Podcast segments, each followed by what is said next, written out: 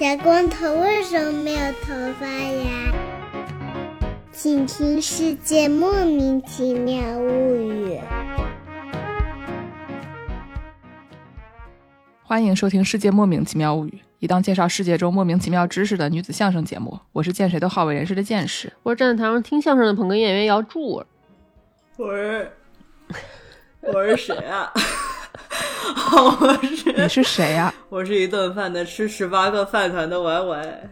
太久不录音，太久不出现，婉女士已经逐渐迷失了自己。很难评哈，很难评。嗯，最近大家都在忙什么呢？忙着跟婉师一起去爬山。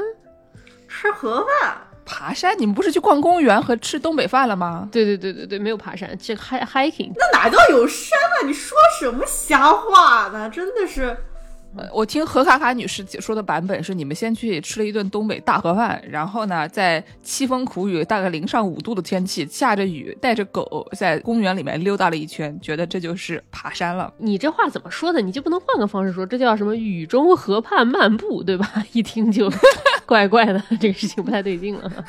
对，感觉就是大家过得很苦啊。为什么？为什么这才这才十月份就已经在雨天，然后零上五度了，感觉心情有点沉重。而且是零上五度，抓紧在下周期中考试之前，嗯，走一走。嗯，我还是呢。啊，最近怎么样啊你？哦，活着吧。怎么就只有两个字啊？今天我还是录节目，可能就会是这个样子，就是从头到尾一共就蹦这么几个字。听节目的朋友可以数一数他整期节目说了几个字。我这学期从开学到现在都这样，所以随便吧，就要求不高，活着就行。我还是最近已经开始跟我讨论一些这个什么中老年话题了，啊我们可以下期专门开一期节目讲这个。不，就是我们要、嗯要赞助呀，怎么能讲这个没有呢？嗯 没有赞助，对对对，我们俩就进行一些保健品的交流，然后就变成了什么？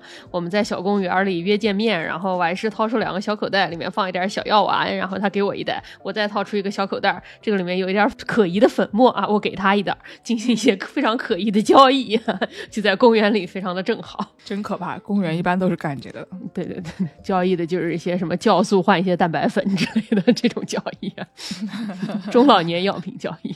我最近放假的时候，把这个花园重新翻出来，又搞了一遍。然后我上淘宝买了四米长的绿化带，花了六百多块钱栽进去，效果不错啊。现在看起来已经像是一个，虽然跟什么上海啊那种地方的绿化带还是不能比的，但是看起来至少比我原来那个只有杂草的破院子稍微的强一点啊，也算是一种绿化了。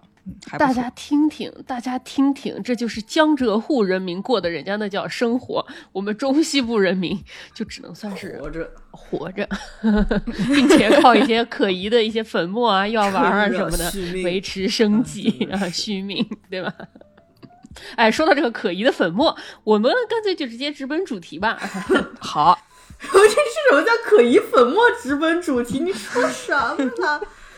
我们我还是经常中午吃饭吃一些可疑的粉末的，好吧？虽然它可能是可疑的粉末冲成的这个液体，但它本质上也是一种，就是你说它是饭吗？咱也不是很确定的东西啊。不是我这么说，是因为我给王师的那一袋可疑的这个棕色的粉末啊，这个这个 B 品牌在打钱之前，我们都把它给逼掉的这个品牌的这个巧克力味儿的蛋白粉，就是我最近的早饭。我们这期节目就给大家聊一聊早餐这个问题。这么可怜，不是聊蛋白粉吗？我先抛砖引玉问一句啊，大家早餐都吃什么？然后我给大家解释解释为什么我吃蛋白粉这件事情。因为我是一个早上五点钟我就要爬起来，稍微搞一搞就去上班的这么一个这个民工朋友，所以说早上你就得吃一点儿，它相对来说它有点 substance，它稍微比低饱一点的这种早饭。但是呢，你要是想要溜个馍啊，或者是搞个肉啊什么的吃吃呢，早上又花的时间太多了。于是我最后想来想去，找到了解决办法，就是这个蛋白粉，把它拌在酸奶里搅一搅，然后，哎呦，对不起，说起来实在是太白人饭了。然后再搞一点家庭自制的 granola 这个燕麦啊进去拌拌。我的个老天爷！糊出来就是一块儿，大概就是巧克力味儿的这种水泥，你给它塞到肚子里面啊。玩过这个缺氧游戏的朋友们就知道，这就是大概是一个这个土砖这么一个概念的这个东西，你把它给放进肚子里面塞一塞，吃土也是能活过前期的嘛。希望我呢还能活过这一个月，先给自己定一个小目标，活到第四季度。哎。已经到第四季度，活到明年第一季度了，真了不起！靠的就是一些这些东西。我还是作为一个这个起床可能不是很早的人，你你吃早饭吗？我起得早也不吃。你早饭不吃吗？晚是不吃早饭吗？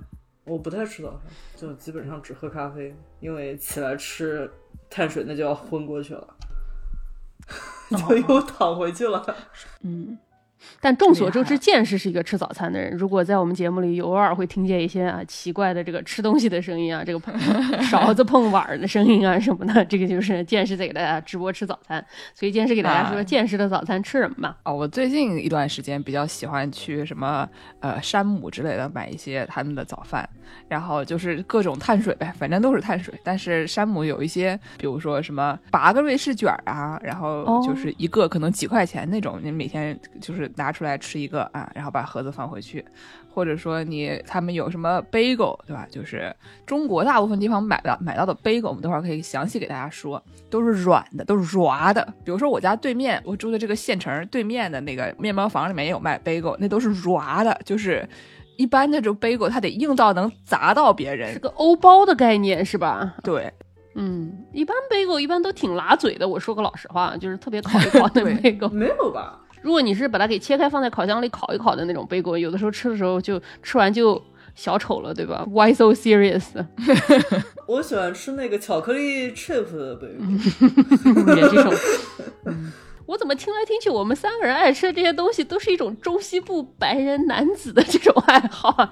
我是一个什么那种上健身房的白人男子，见识是一个那个在家爱吃甜品的白人胖子，我还是这个是一个什么白人男子小朋友爱吃这个巧克力巧克力片的这种贝狗，都是中西部白人男子。突然觉得。哎，我们三个人是怎么得到了阶级的提升？哎，不能这么说，在自信的路上越走越远，只能这么说。对对对对对，在自信的路上越走越走越远。不是，但是就是你仔细想一想啊，比如说我们这个在中国吧，你要是吃个早饭，你要是去一个什么那种，就是比如说像像姚柱这种码头工人，对吧？像个住在住在武汉，对对对。然后呢，每天早上就是去从那个船上就下来了，然后要出去吃早饭，那吃的这些东西嘛都是碳水，但是人家那些东西都。都有人做好了给你的哈，比如说什么，人家那热干面对吧？你找一个摊儿，然后你去吃热干面，就是他们有什么什么什么豆皮儿。豆皮儿，哎呀，豆皮儿可真好吃！以前在洛杉矶有一家卖那个武汉豆皮儿的那个，开车一个小时也会买。有的时候，反正他们还有一些什么油墩啊、什么水饺啊，各各种乱七八糟的东西吧。但是那些都是非常实打实的碳水啊，一吃你就能就活过今天早上。但是呢，它不能你自己在家做。嗯，我搜了一下豆皮儿皮儿是什么？鸡蛋、面粉和米粉和黄豆浆做的，然后里面夹的是我们南京人爱吃那个烧麦，烧麦那种腌过的米饭，上面还放上肉丁，还有什么萝卜干、榨菜、什么香菇丁什么的，冬笋丁什么的，哎呀，反正就特别好吃这个玩意儿啊！而且前段时间过节的时候，我妈从南京来，然后带了一些南京的。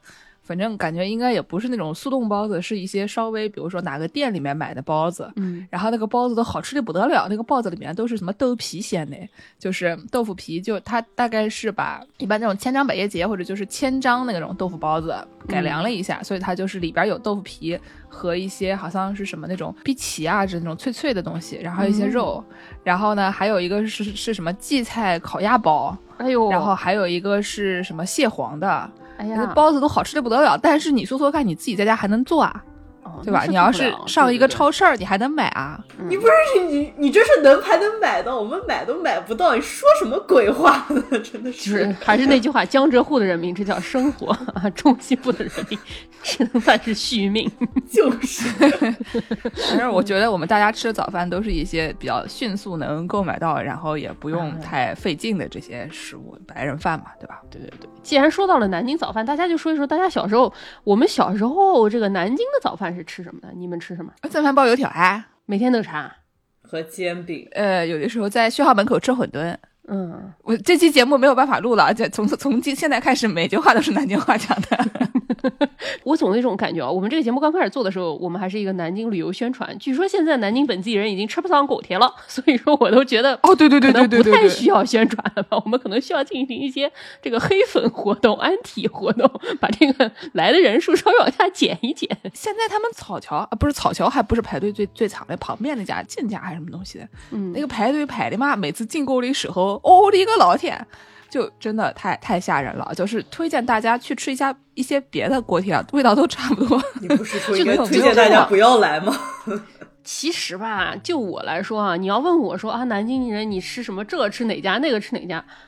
我不晓得，楼下铁皮房子吃什么就买什么包，有什么买什么包，我怎么晓得买哪家呢？对吧？都差不多好吃。街头这种苍蝇馆子，在我看来都差不多啊。我们南京这个水平还是相当平均的，我还很少在南京吃到我觉得街头小吃不太好吃。所以说，大家还是放过这种网红店吧。我觉得以前就是网红的那家吧，一两年前就是排队排的人少的时候，嗯，你说因为不用排队嘛，你跟其他家比，你说稍微好吃一点。感觉好像是稍微好吃一点的，但是呢，现在因为他们家太火了，感觉已经没有那么好吃了，就是它没有办法煎那么久，然后煎的那么脆了，嗯、所以就是就回到了水平，回到了平常的那个样子，所以就嗯也都差不多了。所以建议大家去一些其他的别人推荐给你的店也挺好的。对对对除了蒸饭包油条嘛，还吃吃什么？有的时候是豆腐脑。啊，不应该先炒一下蒸饭包油条是吃咸的还是吃甜的吗？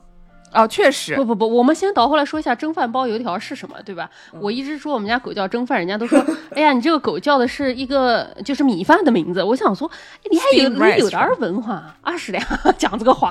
它是糯米啊，就是我们说这个蒸饭包油条，应该是上海人说的这个糍饭团，嗯就是专门的有一种饭团，它是糯米吧，有的时候也是紫米。或者是那个糯米混大米。对对对，糯米混白米，然后有的是黑咕隆咚那种，就长得特别啊像蒸饭，对吧？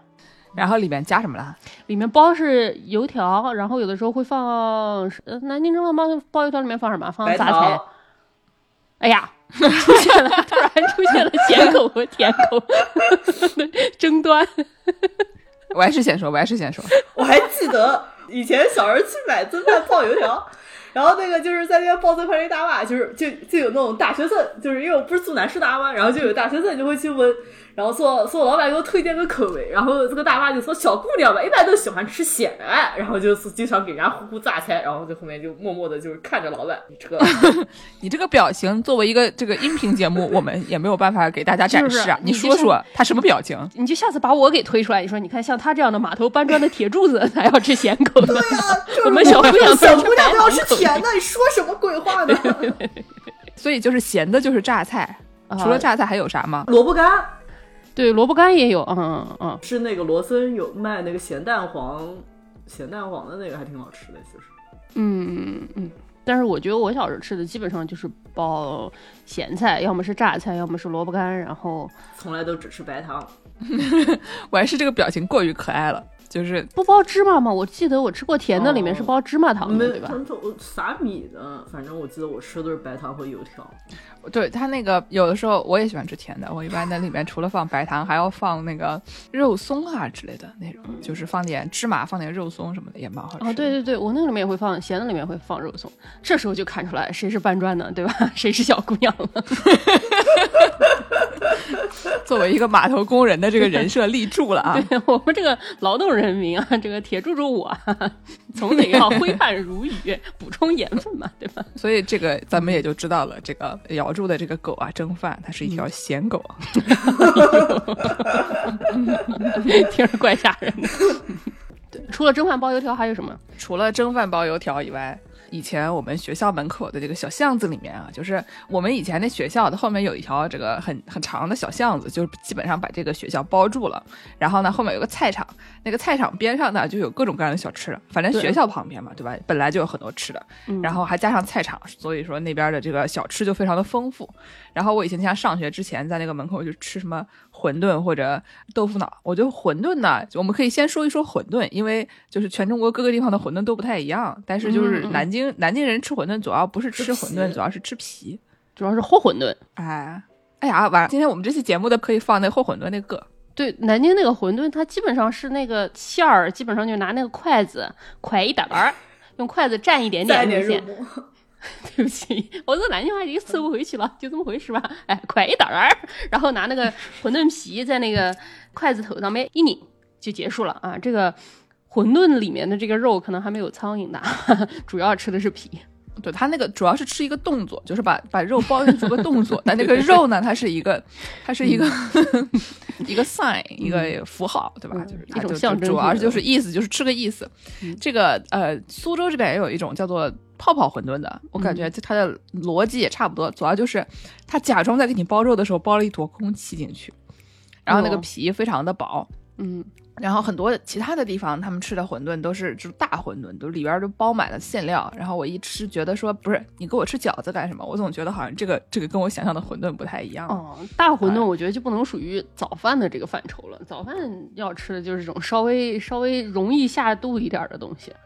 嗯呃，这个盒马卖的馄饨基本上是在这两个之间的，它是小的，然后皮是软的，但是呢，嗯它里面的这个馅儿是是比较结实的，不是那种嗯你吃了以后会打电话给公司骂他说你是不是诈骗的那种。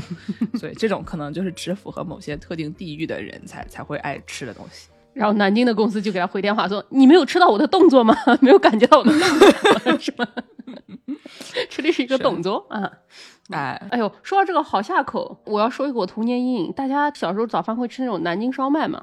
南京烧麦跟普通烧麦，它为什么会有像这种阴影哦啊？哦哦，对，好像这个纸皮烧麦是南京专门有的，这种皮特别薄，然后它里面是那种腌好的这种卤过的饭，然后里面有这那个扬州烧麦不是这个吗？你你不要这样，扬扬州人要跟你嗯闹的。也也有可能。不管怎么说吧，这个东西其实我小时候吃这东西是有一点心理阴影的，因为这个烧麦是非常结实的。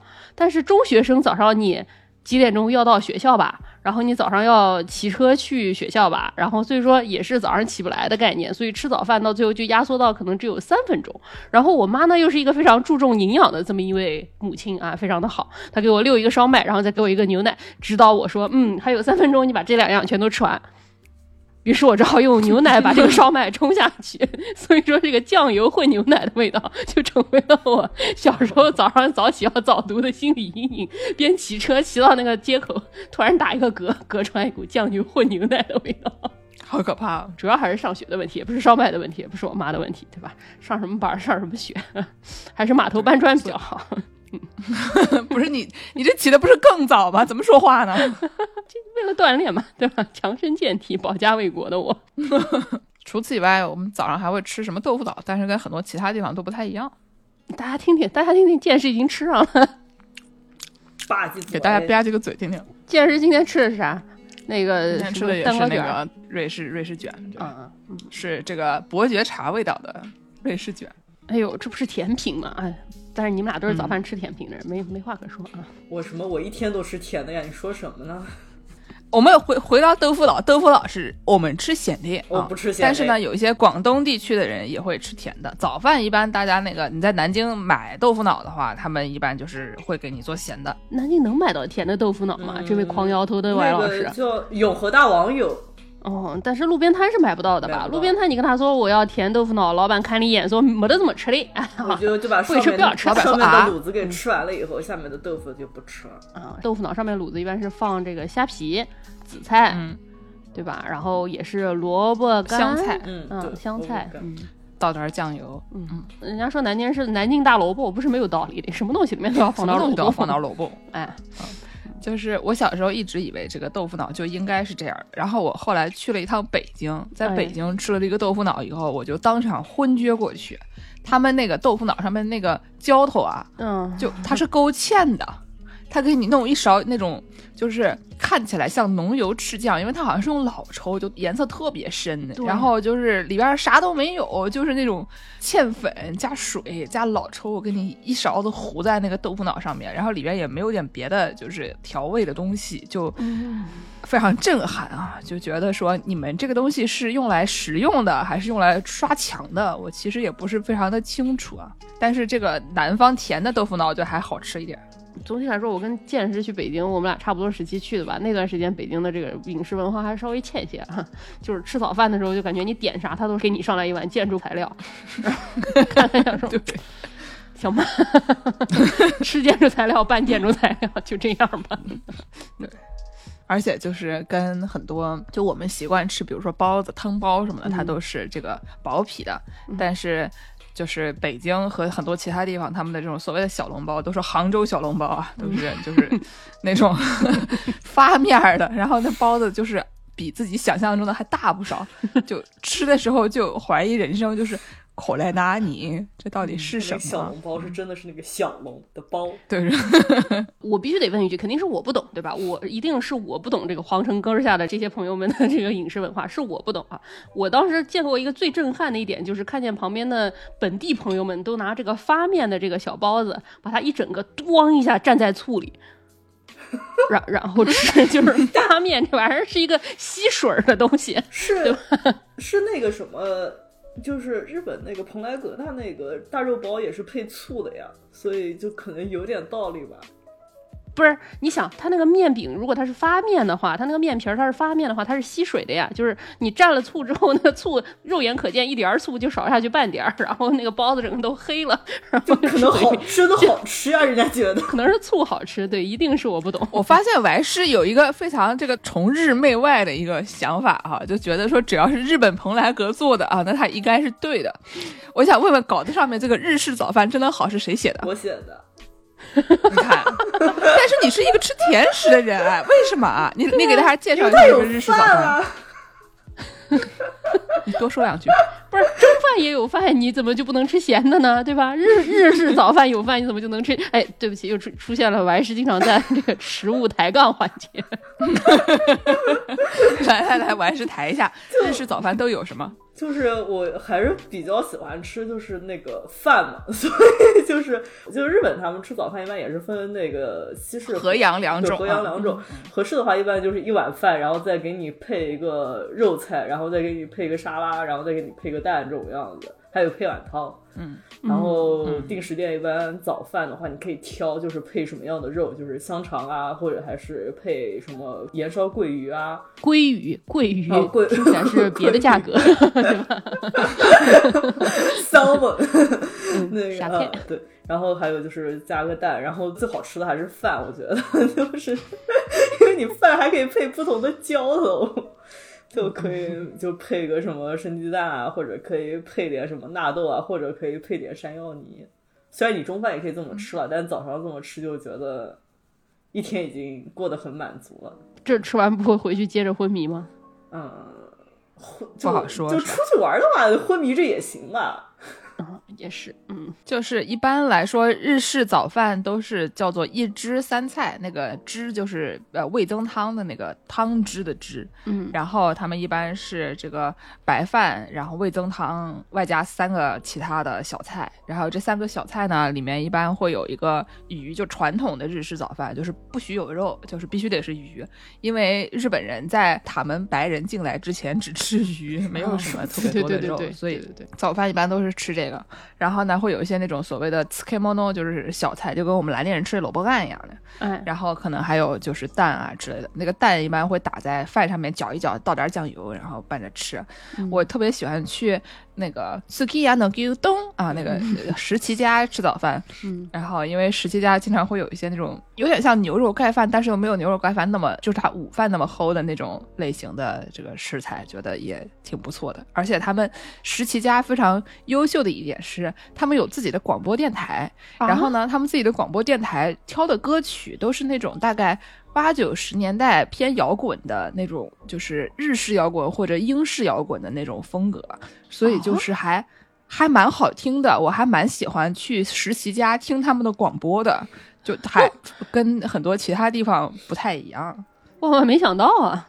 嗯，那说完日本的早饭，我们再给大家说个什么呢？我们就要不就讲讲大家最喜欢吃的白人饭吧，就是毕竟我们大家还是吃白人饭为主的。我跟你说，我们是吃白人饭长大的，我在想不太对呀、这个又站在了这个什么人生金字塔的巅峰。进入了一些什么自信的培训、狼性培训？哎，好像不太对，不同的 genre 差不多的意思。毕竟，毕竟您二位都居住在北美，对吧？然后呢，这个美式早饭有什么比较好吃的吗？什么都好吃，瑶柱要先说吗？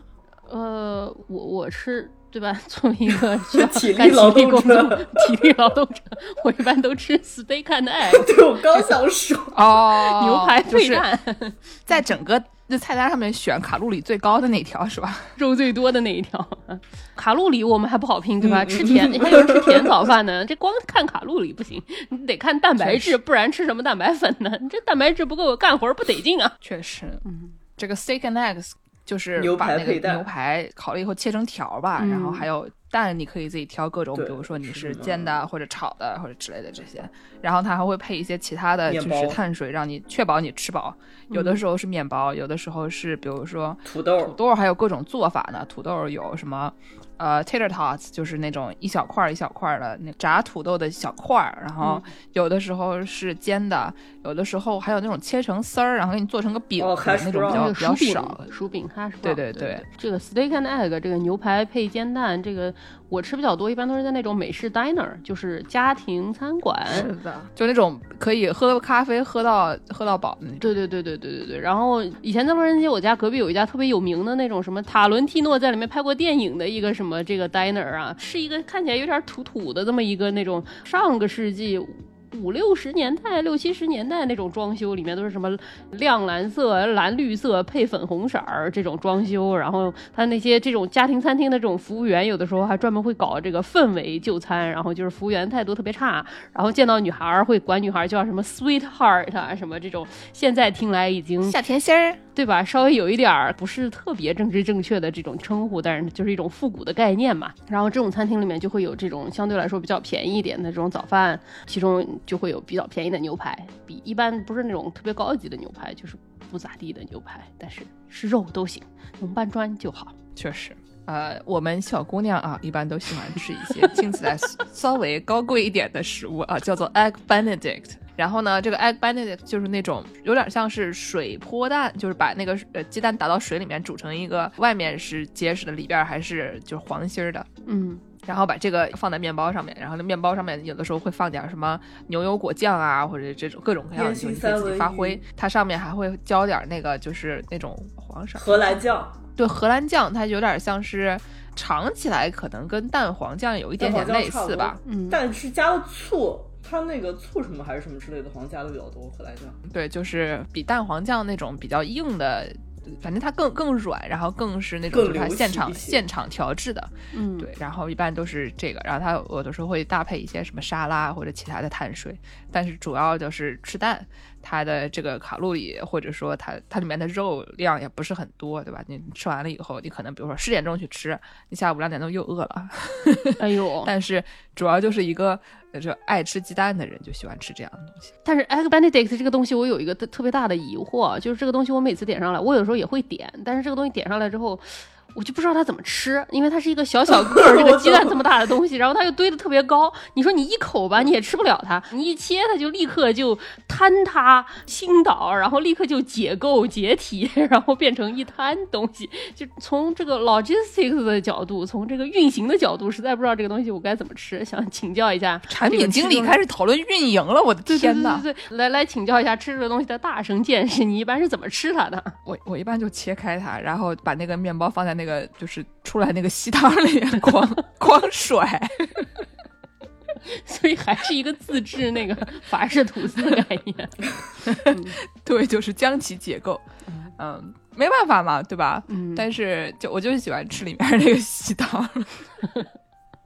那完事呢？完事爱吃什么？哦，我我好像吃美式早餐，突然人设就变成了不对，突然就变成了尊贵的南方白人劳动者。哦，我我一般喜欢吃 omelette，就喜欢吃蛋卷儿。哦，蛋卷儿挺然。后蛋卷儿把里面的面包换成能换的话，换成那个 French toast。嗯，我们要给大家介绍一下蛋卷是什么啊，不然大家会以为是那种广式蛋卷。对，蛋卷儿它其实是一个芙蓉蛋。哎，芙蓉蛋大家知道是什么吗？芙蓉蛋是平的，不是形状不一样，但是概念都差不多，就是在蛋液里面放上内容，这个内容你是可以自己点的，对吧？一般呢，大家是把那个打个什么两三个蛋，然后给它混在一起了以后搅散，有的时候会加点牛奶或者奶油，把嗯它变得更稀一点儿。对，然后呢，把这个倒到锅里面摊一个蛋饼，在这个蛋饼上面呢放一些什么你自己想要的各种各样的酱料或者切碎的蔬菜呀，想放肉也可以，但是都得切成丁，因为这东西基本上得是熟的，你放在那个鸡蛋上面它也弄不熟嘛。基本上你就撒那个上面，让那个鸡蛋快要形成固体还没有的时候，你就颠颠锅把它翻成一个，就是相当于把这个蛋饼的被子盖上啊，将将其对折，然后呢再把它放到你的盘子上，就是这么一个蛋饼对折的这么一个一个菜。哦，因为这个东西我经常去吃那种土不拉几的家庭餐馆，它的做法都是买那种瓶装的已经混好的蛋液，然后那个蛋液倒一点儿出来，然后他就直接把那些生的食材那些丁全都直接扔到那个里面，然后所以它是一个混合体，煎出来之后它是一个就有点像西红柿炒蛋，你把蛋是淋上去一样的这个东西，它是 混合在一起的这么一个东西，就是一个综合蛋饼这么一个概念啊。但是做出来还是那个把它对折的这么一个形状，就是这个做的这个方法论不太一样，结构起来不太一样，东西其实差不多的。对，然后你如果讲起这个吃鸡蛋的话，就会有发现全世界各个地方的人，大家都喜欢吃这种鸡蛋早饭。比如说这个墨西哥有一种煎蛋的早饭叫 Huevos Rancheros，你们吃吗？哦，吃啊，我们不是讲过吗？介绍过，我们在讲西红柿的时候介绍过的，哦对吧？哦，这是已经多少期了？再再说说，再说说，嗯就就 这个其实它就是煎鸡蛋，但是它有的时候会放一些什么青红椒，然后就是豆子之类的，嗯呃，然后就是会有的时候放 taco，有的时候放面面包，但是就是为了显示我们是墨西哥菜，它就放点 taco。我觉得它这个东西就跟我们之前西红柿那一期的时候讲的那个呃北非北非蛋是差不多的概念吧？嗯，就是蔬菜酱酱里面放上鸡对，蛋你。不觉得就是用北非蛋来解释这个，就有一种哦，也是 不太能用 奇怪的东西来解释奇怪的东西。对，就是它主要是最重要的是它有一个 salsa 酱，这个 salsa 酱呢就是番茄做的酱，然后里边是除了切碎的番茄以外，还有的时候会有一些什么嗯青红椒或者洋青红椒葱啊好像比较少，主要是放嗯洋葱，洋葱，然后呢放那个什么蒜呀、辣椒啊这些东西，放点 lime 就是青柠檬，然后还有那个香菜什么的，把它哎做成一个不是非常流体的，就是中间有固体成分的这么一个酱，然后把它浇在上面就。弄一切，这个 salsa 就是酱的意思，就是英语的 sauce，、嗯所以就主打一个把这些东西和在一起。然后北非蛋就是你在那个酱里面固体的酱里面掏几个洞，然后把鸡蛋打进去，然后那鸡蛋半生不熟的这个样子。啊 对对，北非蛋它那个嗯那个也是番茄酱，但它那个番茄酱就不像这个 salsa 那么多有切碎的番茄丁在里边那个北非蛋的那个酱呢，就感觉就是基本上你可以用它来做意大利面，就是你在如果你在超市里面买一罐那个意大利面预制的那些红色的酱，然后你往那锅里面一倒，给它煮的差不多熟了，掏几个洞，打几个蛋，也也可以说它是北非蛋啊，对对对可能是一种家庭餐馆的做法。哎，然后那个土耳其还有一种早饭吃的鸡蛋，跟北非蛋挺像的，但是我不太知道怎么朗读这个名字啊，我一般就管它叫 menemen，就是因为它是 M E N E M E N，就是这么一个名字。它是个啥？也差不多的东西。跟北非蛋挺像的，但是它它经常是那种就是给它打碎了的，就跟你刚才说那个煎蛋饼差不多吧，把里面的各种料吧都扔进去，什么番茄呀、洋葱啊，什么东西都放在里面。但是呢，它不像那个刚才我们说的那些蛋饼，它是把它炒起来，然后盖上，它就拿一个那种小汤锅，有点像韩国人吃辛拉面的那种不锈钢小锅，然后把这鸡蛋放在里面。看它弄熟了，弄得干干的以后，直接就是咣叽往你桌上一一摆，然后你自己蒯，蒯到那个底下，可能还不一定完全能蒯下来那种效果吧，反正有点不一样。一般英文会把它翻译成放了番茄的土耳其炒蛋。这个从比例上不太一样。你要看那个北非蛋这个菜，它一般都是一个红的，然后那个酱占主体，然后中间有几个洞，里面放了几个鸡蛋。但这个美雷门土耳其炒蛋，你看它总体是黄色的，就是鸡蛋占的这个比重比蔬菜占的比重感觉要相对大一些，也有可能它鸡蛋搅散了，这个无处不在，存在感更强一点。总体来说，它是一个以蛋为主的，但是北非蛋感觉好像更多是以酱为主，那个酱是用来蘸面包什么的啊。对，然后土耳其的饭就是给人一种他们很喜欢把所有东西都剁得碎碎的那种印象。比如说土耳其披萨，就让它肉末酱的那么一个一个东西，然后非常均匀的铺在你的那个披萨饼上面，然后它的视觉效果和这个炒蛋其实是有点像的，因为它里面有巨量的切的碎碎的这种各种各样的那种小料。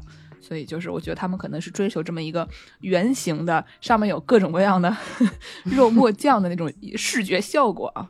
嗯，那我们除了蛋类早饭，还有碳水类的。来说一说这个甜早饭啊，管师。就我感觉一般吃早饭就是分两大派，嗯，就是要不然就是吃咸的和吃甜的。我记得去年去一些学校走访的时候，被人询问了是早饭是想吃甜的还是吃咸的这么一个问题，哦感觉是不是这个问题可能美国人也能打起来？但是就是如果是甜的的话，一般就是吃什么。松饼或者是什么华夫饼，可能也有可丽饼，然后或者还有什么那个法式吐司，嗯，对，就都是一些碳水上面，然后再给你浇上高糖的东西。嗯，浇上糖浆什么的这种东西哈，它算是一个甜品类的这个早饭吧。但是作为一个吃甜蒸饭的女的小姑娘，可能也是能吃得了这些的，对吧？不是是能吃的，但我以前的吃法都是什么点了一个蛋饼以后，然后再点一份。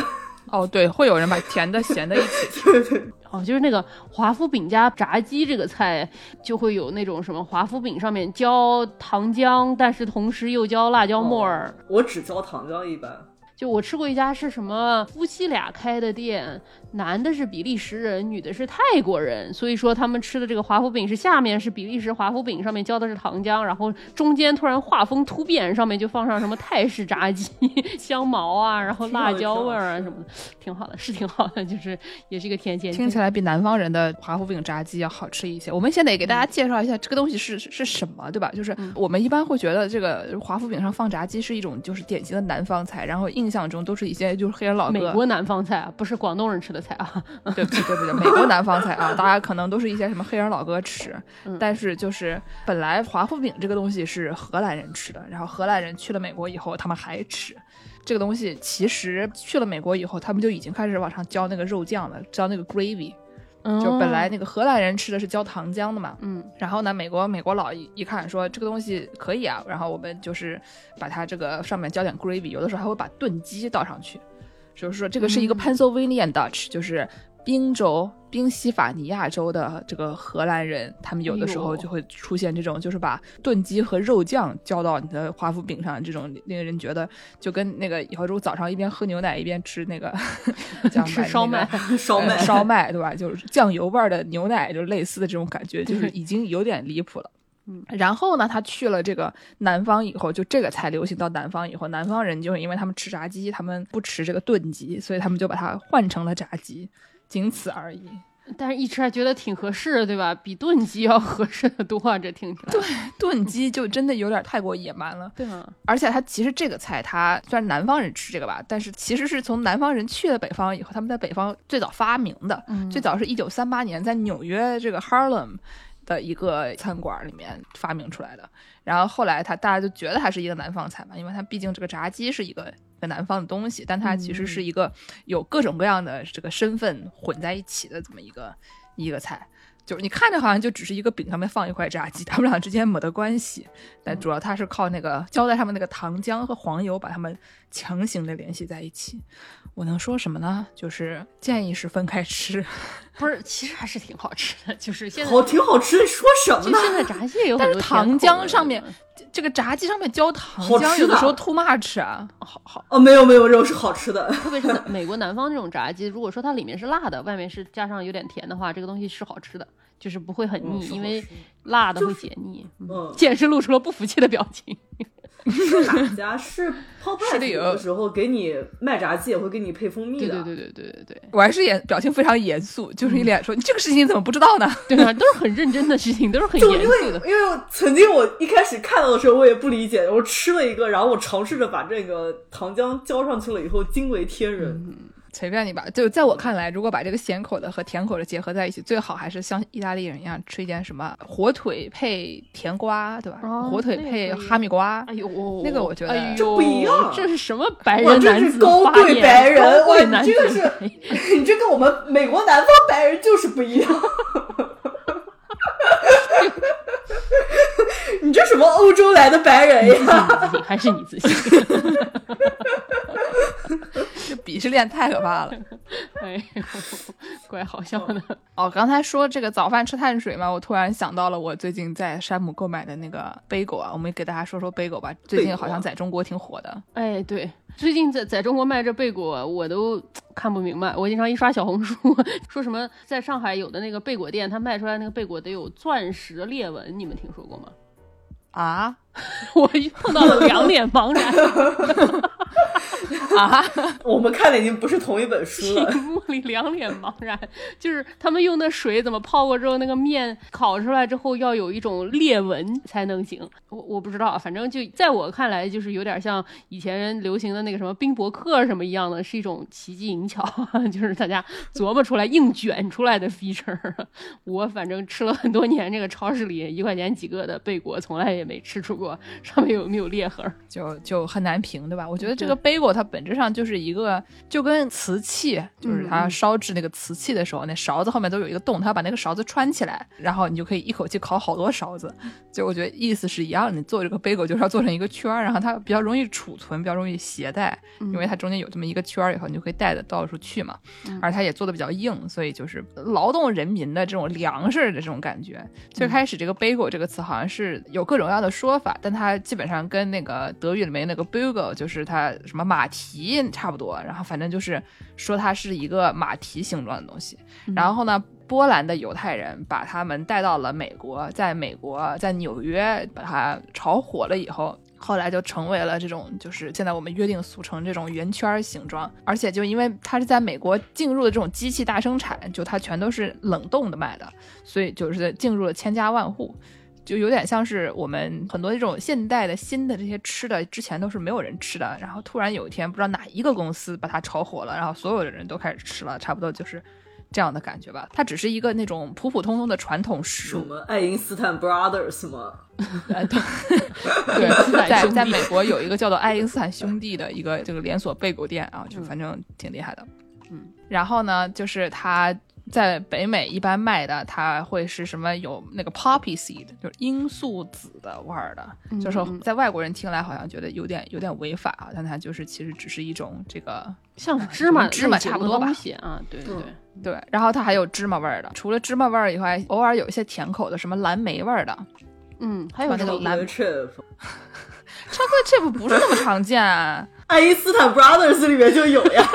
爱因斯坦 Brothers 里面有二十八种水果。哦，我爱吃那个 everything everything，对对啊对对对，就是上面什么都放里面有那个大蒜有的，洋葱片儿、大蒜片儿，然后这个罂粟籽儿、芝麻，一直各种籽儿，然后上放上盐，然后有葵花籽，呃，不对，有的时候会有葵花籽儿。嗯就是一般这个 bagel 它是这个面团吧，它是先在水里面煮了，嗯煮完了以后再烤的，所以它跟那种我们平时吃的那种欧包什么的还挺不一样的。它那个感觉更实心儿一点，然后那个外壳有时候有点儿摸起来觉得有点湿，并不是非常的、非常干燥。然后这个一个 bagel 吃下去，基本上我觉得能有个三百卡吧，还挺挺实的。就是你吃个那个面包，就是切片的面包，一片可能就几十卡，不要再说啊这，个什么切片面包一片一百多？你说什么呢？一百出头吧，那种谷物面包可能会低一点。就是这话说的实在是不愧是欧洲白人男性站在这个就是 鄙视链的顶端。我以前公司打工的时候有一个同事啊，跟我一起搬砖的，有一个墨西哥小哥，是一个非常可爱的这么一个小哥哥。然后他早上有一天切开了一个贝果，好不容易在公司那烤箱里烤好了，然后乐滋滋抹上那个酱，正准备吃，突然另外一个非常欠那个同事走进来说：“你知道一个贝果等于多少片面包吗？” 然后小哥就表示。他妈，我是吃还是不吃？欧洲的白人能会就是对，你会说话不会说话，然后从此之后我们在背后偷偷嘲笑那个那个那位名男子啊，每次就说：“哎呦，他来了，他来了，不知道一个贝果等于多少片面包。”这个贝果好像还是有不同的这种风格的贝果的，除了刚才说的这种纽约的贝果还有我们加拿大也有很出名的贝果啊，这个蒙特利尔贝果也是很好吃的啊。因为纽约的它那个贝果它是在盐水里煮的，所以煮出来它偏咸。但是蒙特利尔这个它是在甜水里煮的，蜂蜜水里煮的，所以煮出来就我还特别是露出了欣喜的表情。哎呀，我有一次开车经过蒙特利尔啊，然后就停车位特别难找，然后叫朋友把车停在几条街之外，我就下去在一个著名的贝果店里买贝果哈、买了之后走回车上的路上就体会到了法国老太的快乐，买了十二个到车上就只剩下十个半了，其实也就只走了两条街，因为它那个贝果更甜一点，然后新烤出来的时候就非常非常香啊，很好吃。香，嗯嗯，强烈推荐蒙特利尔贝果。哎，完事你周末来咱们去吃贝果吗？好像多伦多也是有几家说得过去的蒙特利尔贝果。嗯我们是在给谁打广告啊？啊，有没有哪个厂家给我们打点钱、啊？你你要不要给我带点贝果过来？啊，那个就是说到这个背狗，我想到一个很重要的问题是，背狗这个东西是要切的，你不能把它整个放到烤箱里面烤，它很很大很厚。对对对所以就是你直接烤的话，外边可能焦了，里面都没有完全解冻。嗯，所以呢，就是一般都是要把它切开，然后呢，如果你是卖的时候，就默认你是冷冻的，有的时候它直接是在冷冻的那个里边拿的嘛，它一般都是会带你切啊好的，啊，不会吗？我我以前买的都是鲜的呀，超市买的就在面包区，就是哦，不不是买鲜的，去那个专门的贝果店买的，也是就是不是，就是它，你要是买冷冻的，就是你买来的时候，它就是在冷冻柜里面的那种。哦没买过，我我没见过那种？没见过那 种，我们买都是超市里直接 放在面包区的那种。面包区的也有很多是切好的，哦，也有，但也有不切的，对。反正冷冻区呢一般都是切好的，因为你冷冻的就没有办法切嘛。嗯然后呢，在那个新鲜的区，反正基本上便宜的那种，经常也是切好的，都是很机器的。你如果在贝狗店里面买的话，它是完整的。哦，他会帮你切，我就这太高级了，就是奢华，对吧？奢华，我说我们节目特别简朴，对吧？这个吃冷冻狗的就比较就比较淳朴啊，这个吃 切开的就比较奢华，大家还互相吹捧，你是白人男性，你自信。都是一些劳动人民话题。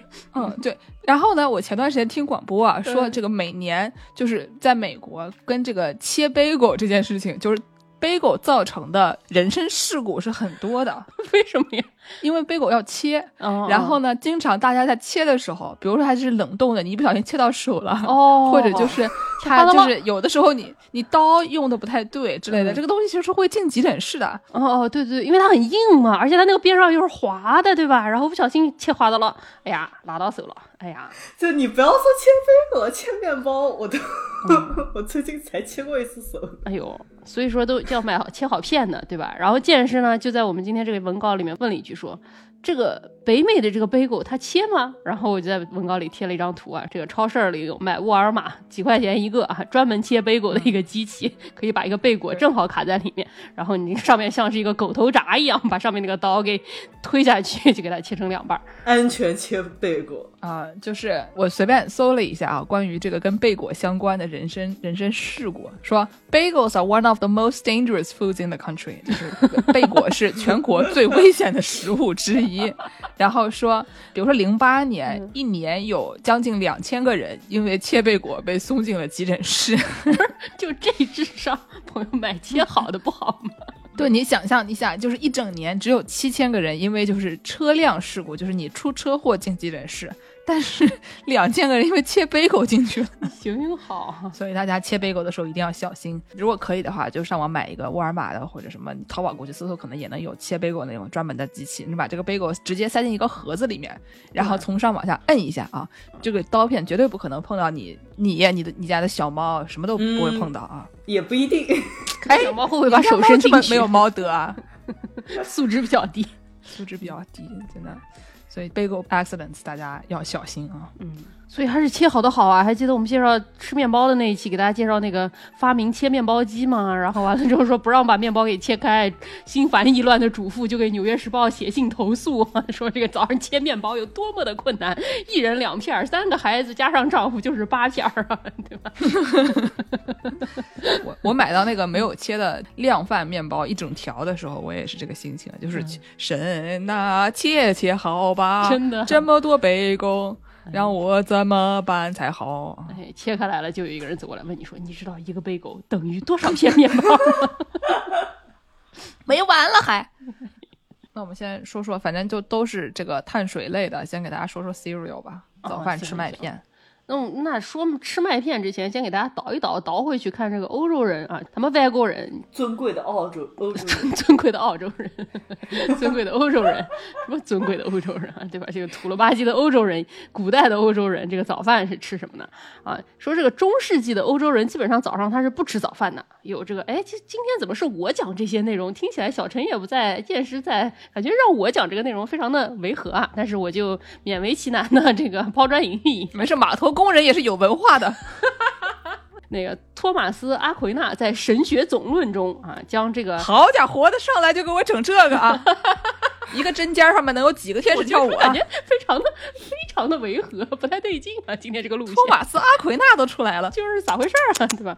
说这个过早进食是一种贪食罪啊！啊，确实，他有一个逻辑，就说是如果说我吃饭吃的太早，也就是说吃早饭这件事情本身就是对上帝和自我的冒犯。对，因为不是有七宗罪嘛，就是这七宗罪里面有各种，就基本上都是你有过量的欲望，就是那个胖胖的喜欢吃手的胖子，格拉特尼。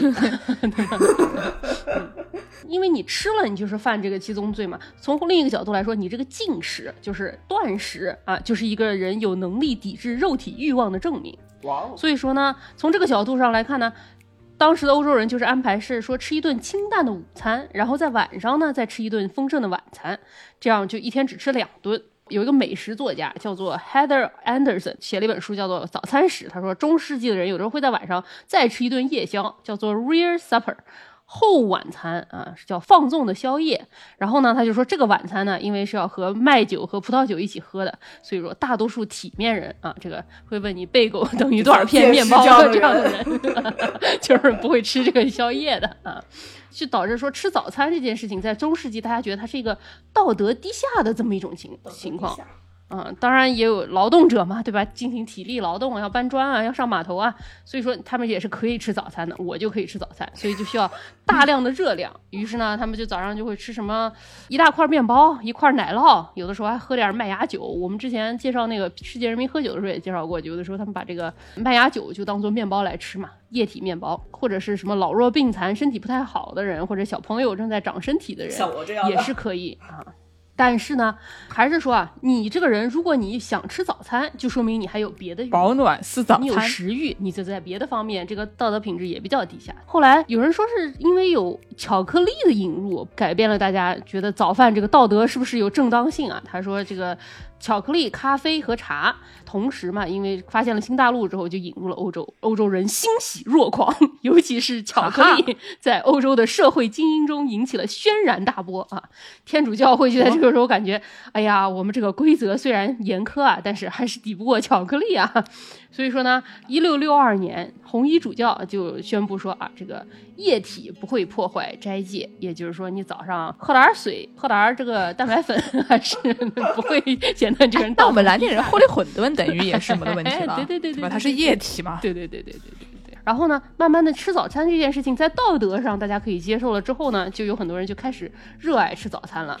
然后后来就变成说，这个早餐就一定要吃。什么有一个曼彻斯特的一个校长说，长期忍饥挨饿会让胃里充满不良情绪。确实，据记载，伊丽莎白女王曾经吃过一顿丰盛的早，包括面包、麦酒、葡萄酒和像农夫一样用牛肉和羊肉还有骨头做成的肉羹炖菜啊。后来在美国这种什么十九世纪晚期，早餐就变成了一种正式的社交活动。说是在美国和英国富裕维多利亚人。在家中专门腾出房间用于早餐，他们认为这顿饭是一家人在各自忙碌一天前聚餐的时间。男的呢就会坐在这个上面看看报纸，然后大家吃的东西都是什么肉啊、炖菜啊、甜品啊什么东西的。你要是说现在大家吃那种什么 brunch，其实就有点这个意思吧。比如说有人吃 steak and egg，吃完这个牛排加鸡蛋之后，再跟 Y 氏一起 一人吃点松饼，对吧？想到这个，说到 brunch，我有一次坐飞机从美国到中国，然后下飞机以后，我妈问。我说在飞机上吃了没有？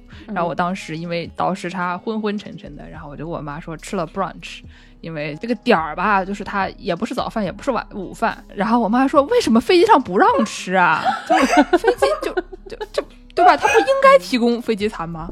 对，所以就是突然想到了这个很很冷的，就是 dad joke 谐音梗。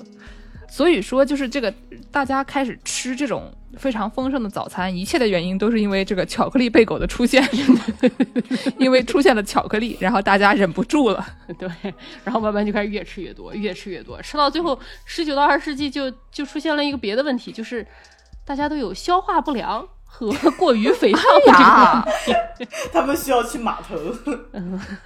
对对对，他们也不去搬是码头点砖怎么还吃我们码头工人吃的东西呢？对吧？当时有一些什么法国人啊，有一个叫皮埃尔部落的一个人是搞美食学教授，然后他就反对说大家不应该吃这么重口味的早餐啊，他就觉得早餐越少越好。然后如果要吃早餐呢，应该要吃一些前一天晚上剩下来这种冷的肉，而不能吃蛋糕和甜食。最好不要喝茶，喝点水啊、咖啡啊、牛奶什么的，并且禁止饮用烈酒。你想想看，他们那个盛宴要让他咽下去得快点儿，还要喝点儿烈酒。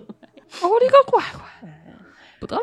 杰克逊当总统的时代呢，就兴起了这个清洁生活运动。嗯，这个清洁生活运动呢清洁，就是 觉得以前人太脏了，还是 就是吃的干净嘛。就是现在这个健身的朋友们不也要强调这个清洁饮食嘛？意思就是说，以前吃的这个东西，以前人吃的肉太多啦，会什么消化不良啊、便秘啊、什么肠胃疾病啊，就搞起了这种健康饮食食品改革。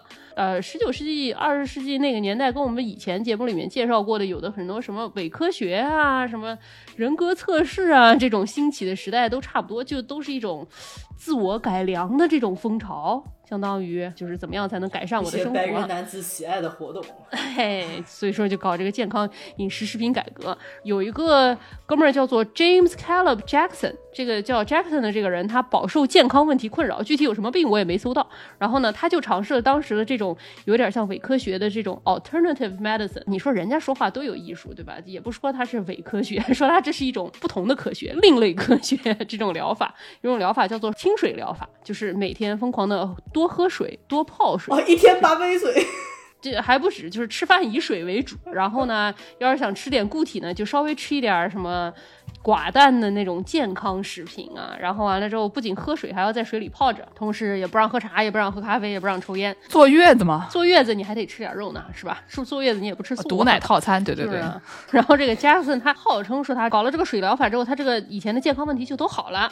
然后呢，当时不是也流行那种疗养院嘛，什么泡温泉啊，什么乱七八糟的。然后他就开始也开启了疗养院，他就说我主推的这个就叫做食疗。这个食疗疗养院，它主要就是给大家吃一些清淡的食物。如果说你想一想，你当时是一个天天早上都吃一块牛排的这么一个人，你确实得了消化不良，这个 胃动力不足，也没有马丁啉的这个时代，你得了这个病，然后你跑到他那儿去，他给你吃点儿这个流食、这个粥啊什么乱七八糟的东西，你是不是肠胃好了点？也有可能你确实是那不就是解决一个鸡食儿问题吗？对对对对对对对对对对对对，没有什么是韩国人在你手指码头上面搓一下解决不了的问题，是吧？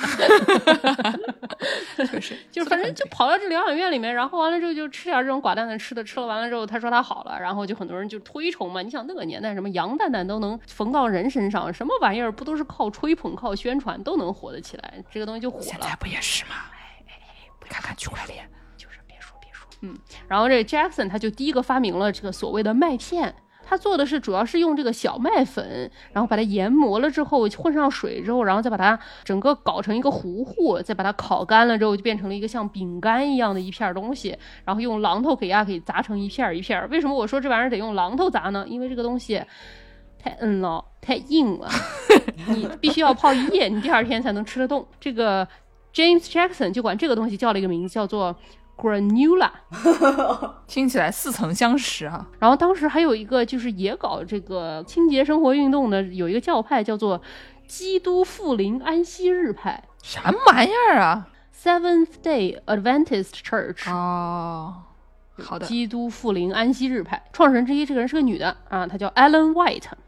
然后呢，他就是去了这个 Jackson 的这个疗养院参观了之后，就深受他这个启发，他就决定更进一步。我不仅仅说这个是要清淡饮食，我还要说你这个是要严格素食，是一种食疗。然后呢，这个 Ellen White 呢，他在教会里面做慈善的时候，他就资助了一个小兄弟，这个小兄弟的名字呢就叫 John Harvey Kellogg。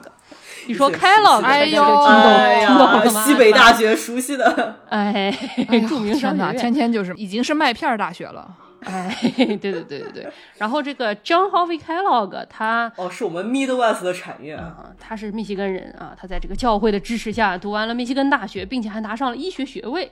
等到他毕业了之后呢，他就也继承他这个资助人这个 Alan White 的这个事业，他也开启了疗养院。而且呢，他就说哇，我提倡严格的素食啊。然后，因为他觉得说，当时大家是不是这个消化不好、消化不良吗？于是他就，你说他是剽窃吧，他也是剽窃，基本上跟 Jackson 的那个 Granula 差不多的这么一个东西。他发明出来这么一个麦片，然后他说这个东西是，呃，因为你们消化不好，所以我给我给你们发明一种提前消化好了的食物啊。等于说是吐出来给你吃这个东西啊，就嚼烂了喂给你是吧？嚼烂了喂给你这东西，他说是 pre-digested 的这么一个东西啊。这个人好像还搞一些什么肠道菌群研究啊什么的这种东西。这个人 Kellogg 好像算算是半个科学家吧，但是呢，他跟这个 Alan White 有一些理念上的不同呢。有一些什么样的理念上的不同呢？比如说他啊提倡一些种族隔离啊、优生学呀啊这些挺厉害呀，非常可疑的这种东西啊。然后呢，后来就跟这个教派分道扬镳了。然后接着经营他的疗养院，还把自己的这个食疗法啊搞得非常的厉害，还写了很多健康饮食的书籍。他跟他老婆一起写了一本叫做《厨房里的科学》，发布了一个这个菜谱，然后就说他这个东西是怎么做的。然后结果因为做出来这个东西跟 Jackson 做出来的是一模一样的东西，然后就被 Jackson 给告了。然后 Jackson 就说他侵犯他的权利。然后 Kellogg 就想，我怎么样才能不让他告呢？于是他就把这个 Granula 给改名改成了 Granola，只改了一个字母。然后就说啊，我是完全不一样的东西，太厉害了。但是大家众所周知嘛，对吧？这个从别人的建筑事务所里考出来了所有的这个渲染文件的人呢，自己的建筑事务所里出门的时候是要检查身上有没有带 U 牌哈，公司是不让登网盘的这个事情，大家都懂。从别人家里偷出来东西的人是不会让自己家里的东西再被偷走的啊。所以说呢，这个 Kellogg 呢，他们后来专门研究这个谷物片儿这个东西，然后终于开发出了一种比 Granola 更要容易一点儿，这个切的时候可能不需要用榔头的这种谷物片儿，就是标志性的这种 Kellogg 玉米片儿。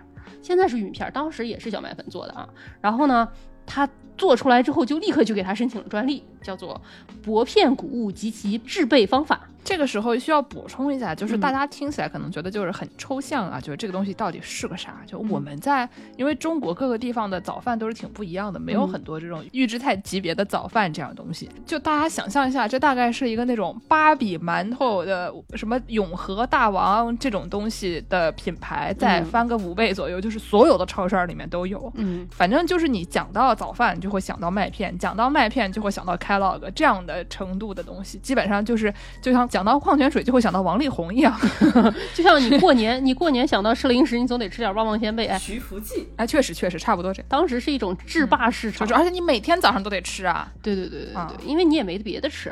那个年代的小朋友可能只能吃这个。不管怎么说吧，他就做出了这个玉米片，然后他就给他申请了专利啊，然后就说是啊，我这个东西是怎么样蒸煮这个谷物，然后把它给碾碎，然后擀成薄片，再次烘烤，然后这样的成品就由极薄的薄片组成，其中的麦麸已被分解，就更容易消化了。然后他就说啊，这个东西是非常好的。但是他这个专利注册的时候，可能因为当时他光剽窃过别人，他也没有实际的经验，怎么样让别人不剽窃他，所以他这个专利写的还。还是相对来说比较笼统的，所以说很难执行。于是呢，就有一个在他那儿住过的一个病人，叫做 C W Post 啊，这个在他疗养院住过的这么一个人，就剽窃了他这个创意，发明了另外一种麦片，叫做 Grape Nuts，也是一个非常有名的一种麦片。Grape Nuts 这个东西，说是因为它是麦乐鸡块的大小，所以他就管它叫 Nuts，麦乐鸡块叫 Nuggets 嘛，对吧？跟 Kellogg 这个有什么不同呢？Kellogg 它以前不是强调这种清淡饮食嘛，它这个东西是没什么味儿的。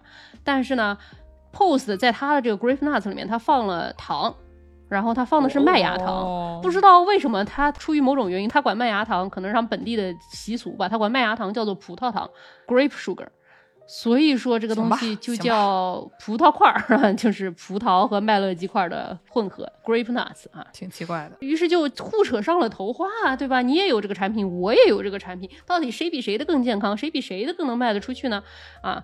刚才我们说到这个约翰 John Harvey Kellogg 的时候，大家都已经恍然大悟。但其实商学院那个 Kellogg 好像不是啊，那个商学院 Kellogg 是他弟弟，是一个很擅长搞这个商业活动的这么一个朋友，叫做威廉开洛格。这个威廉开洛格就更擅长搞营销、搞经营，所以说他就加入了他哥哥一起搞这个疗养院，创建了什么食品公司啊，然后就可以为了跟这个 POSE 的公司两个人互告啊，什么乱七八糟的。然后再后来呢，就是这个弟弟他因为比较有商业头脑，他就跟他哥哥说：“你这个搞这个什么清洁运动不太行啊，你这搞出来这个默片啊又难吃。”嗯，不好意思，又又难吃啊，对吧？然后你又不会搞营销，你这个卖卖不过人家。于是他弟弟就主张说，哎，我们这个麦片里面也要卖糖啊，而且呢，我们还要在我们这个盒子上面写上大型的我们这个 Kellogg 的商标，让别人就一看就知道它是假的，我们是真的。然后这个教会出来的这个这个所谓的科学家，这个哥们儿，这个就说啊，不行啊，你们这样搞啊，这个违背了我们的原则啊什么的。兄弟两个人就因为一些又因为理念不同，然后就反目成仇，还在法庭上互相斗法。我的天呐，男的就，但他俩你还别说，他俩都活到九十多岁，嗯，那吃麦片，我操，斗这么多年啊！对，就是一直在斗。哎呦喂！然后这个搞这个早餐谷物的这些人就非常非常的卷，然后就搞出了各种各样的奇葩广告。以前一些营销手段都没有，都是在麦片上面先搞出来的啊，什么在葡萄块的这个盒子上面放着什么神奇的广告，有什么 fully cooked pre-digested。Breakfast grape nuts, a food for the brain and nerve center。说什么啊？完全煮熟的啊，提前给你消化好的这种早餐啊。葡萄块是一个给你的大脑和你的中枢神经的这么一种食物。然后它有什么在那个早餐盒上面有一些什么搞一些笑话啊，甚至到后面就发展出来在盒子上搞一些什么填字游戏啊什么的。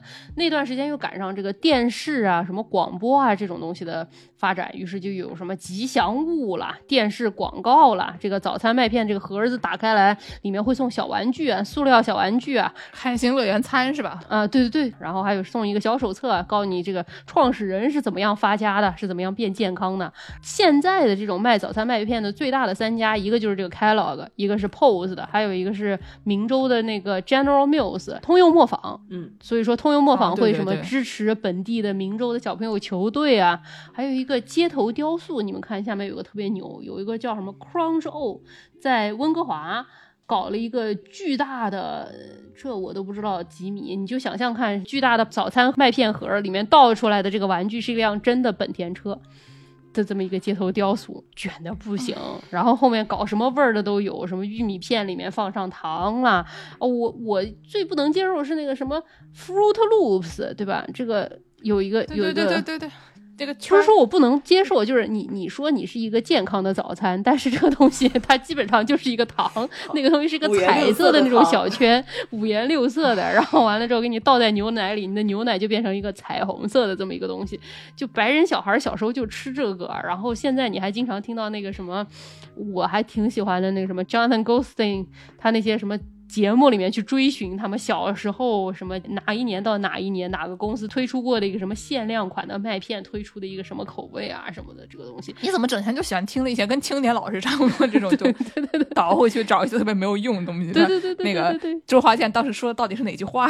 对对，就差不多这种类型的东西，对吧？你你也不好说他，你说这些白人男子们他们是专门就沉迷这个东西吗？他也不是，他有可能他就是当时他就没有吃的，他就只能吃这个，因为。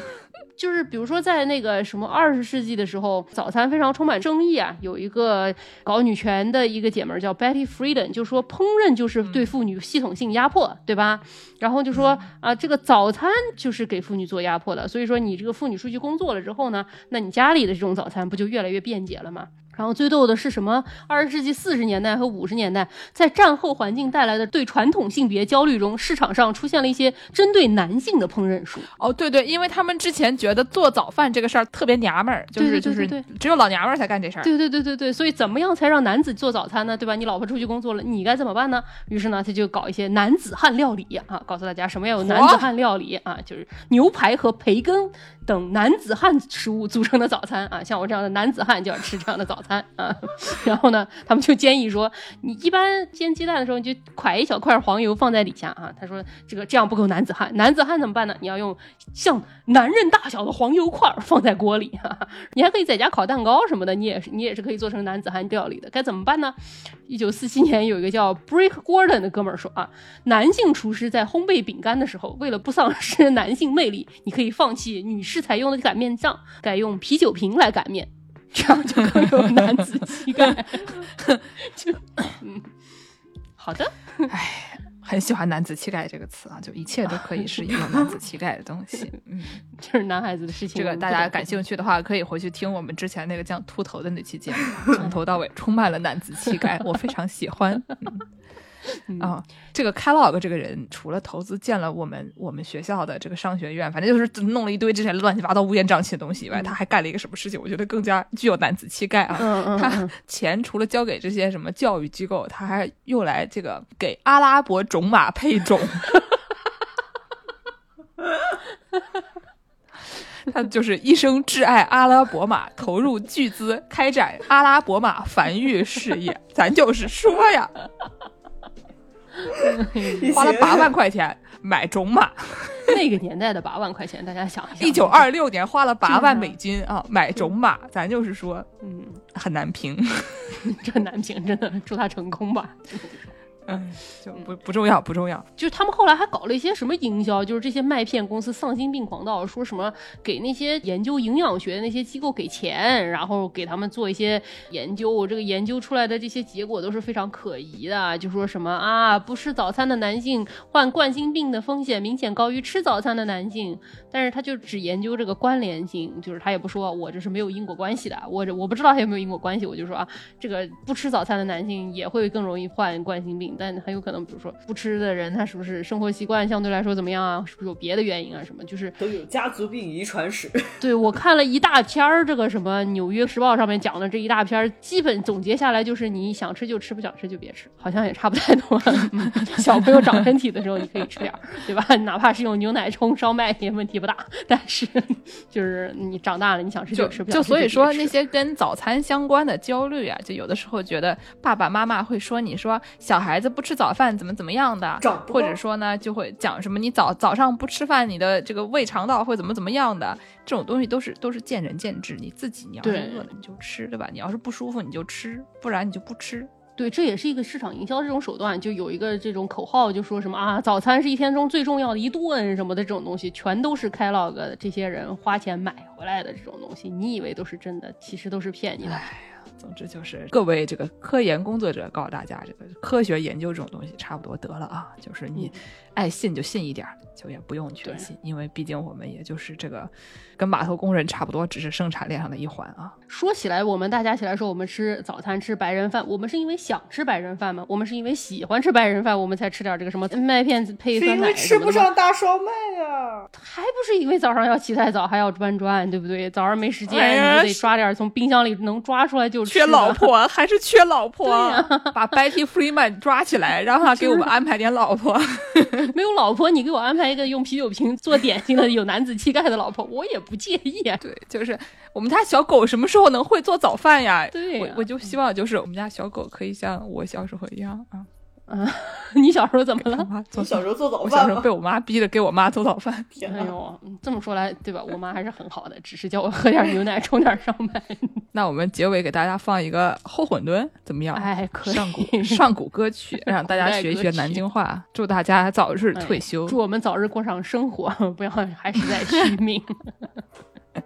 下辈子吧。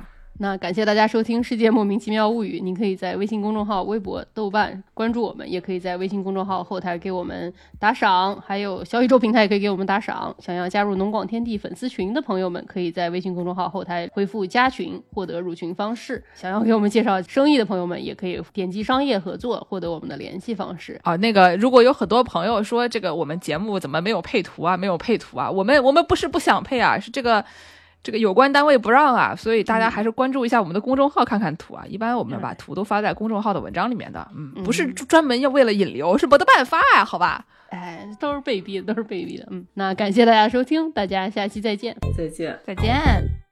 还要来油啊？还要来油啊？如果你要来油，你就讲一声。我再讲一遍，哎，如果你要来油，你就讲一声。哎，他妈的要还是不要啊？每天晚上九点半，我姐来到那条街，推着我的老王滚灯塔是把钱赚，哎把钱赚，我要是赚不到钱，哎我该怎么办？你不会让我去买老人盖掉饭包，不是一碗粉饭加个鸡蛋，给我用点皮肚，再搞点猪肝，哎呦吃多了小心会得吃饭量。上都是鸡蛋饭的一个混灯塔，老板长得很如他，而且还是做型男。对面一家拉面馆，老板挂个鼻屎，还喜欢往外谈，那个叫是三皮是盖浇饭，没得菜锅吃蒜，老头老太吃多了。还随地吐痰。哎呀，姑娘妈的，我想请再来一盘，很好，你一两来午餐，哎，做点金冠上，加点盐，再加点糖，下米心蒜棒，再加点大包土来汤，四条蛋进后发胖，我长得就像飞翔，外号传说动物的小强，上脑微微混沌就是香，什么三股青菜我都不去想，下讲，刚才还在说非要辣椒酱，哎哎，汤汤汤汤汤，混沌都是糊到身上了，浪费了。哎，这是混沌，到到哪边喝啊？老王混沌蛋。好，行，走。哎哎，还有混沌啊？再玩，再玩，再玩。好好，等会儿马上来啊！哎呀哎呦，生意来了！我们今天晚上来了老王混沌蛋，不下雨我们就在一块我们不用在这